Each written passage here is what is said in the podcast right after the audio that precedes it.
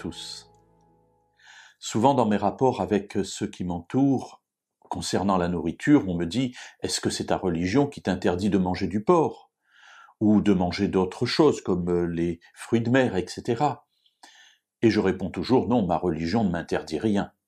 Effectivement, Dieu me libère de toute servitude dans la Bible.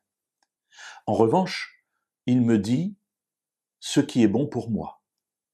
Et dans le cadre de la nourriture comme dans d'autres situations, eh bien la Bible nous propose un style de vie qui est bien particulier. Dans le onzième chapitre du livre du Lévitique se trouve une liste d'animaux que Dieu nous demande de ne pas manger. On pourrait le prendre comme un ordre, mais comme je l'ai souvent dit, Dieu n'est pas intéressé par les ordres ni par les commandements. Ce qu'il veut, c'est que nous vivions toutes les paroles qu'il nous donne sont des paroles de vie. Ainsi, dans ce onzième chapitre, Dieu fait une différence entre les animaux que l'on peut manger et ceux dont il nous dit qu'il ne faut pas les manger, que ce soit les animaux terrestres, les animaux marins ou les animaux qui volent. Ce qui m'intéresse aujourd'hui, ce n'est pas de revoir cette liste avec vous, mais c'est simplement de voir la raison pour laquelle cela doit être fait ainsi. Et nous trouvons cette raison, non pas au début du chapitre, mais à la fin, Lévitique chapitre 11, versets 46 et 47.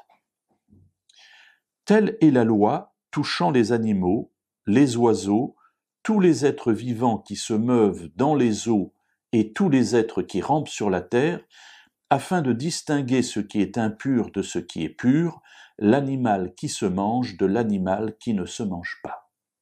Alors on trouve ici une notion de pur et d'impur, je n'entrerai pas dans ce sujet aujourd'hui, mais je voudrais m'arrêter vraiment sur la fin de ce verset 27, 47, pardon, où il est dit afin de distinguer l'animal qui se mange de l'animal qui ne se mange pas.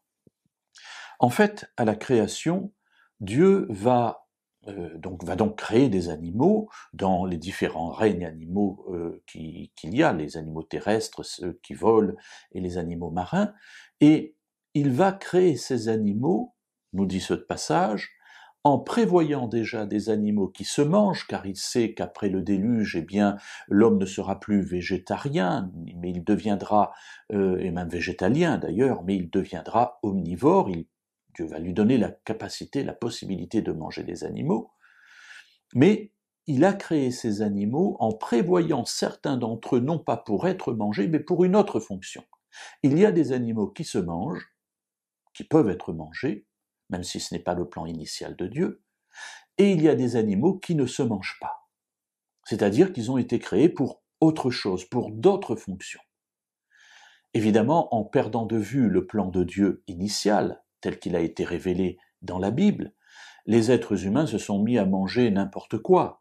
On va manger des insectes, on va même manger euh, des pangolins, paraît-il, qui occasionnent un certain nombre de problèmes que nous traversons actuellement. Donc, on va manger tout et n'importe quoi. Mais la Bible, elle, nous donne un style de vie dans tous les domaines de notre existence, y compris dans ce domaine qui est celui de la nourriture.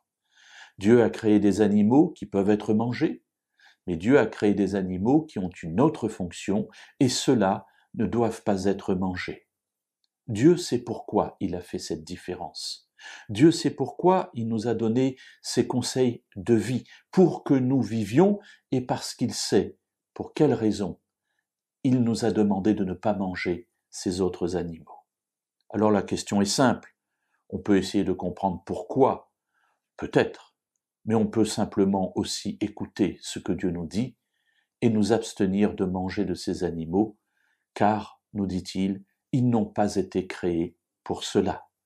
Alors, parole de vie, parole de vie dans le domaine de la nourriture, oui, Dieu nous instruit aussi dans ce domaine-là.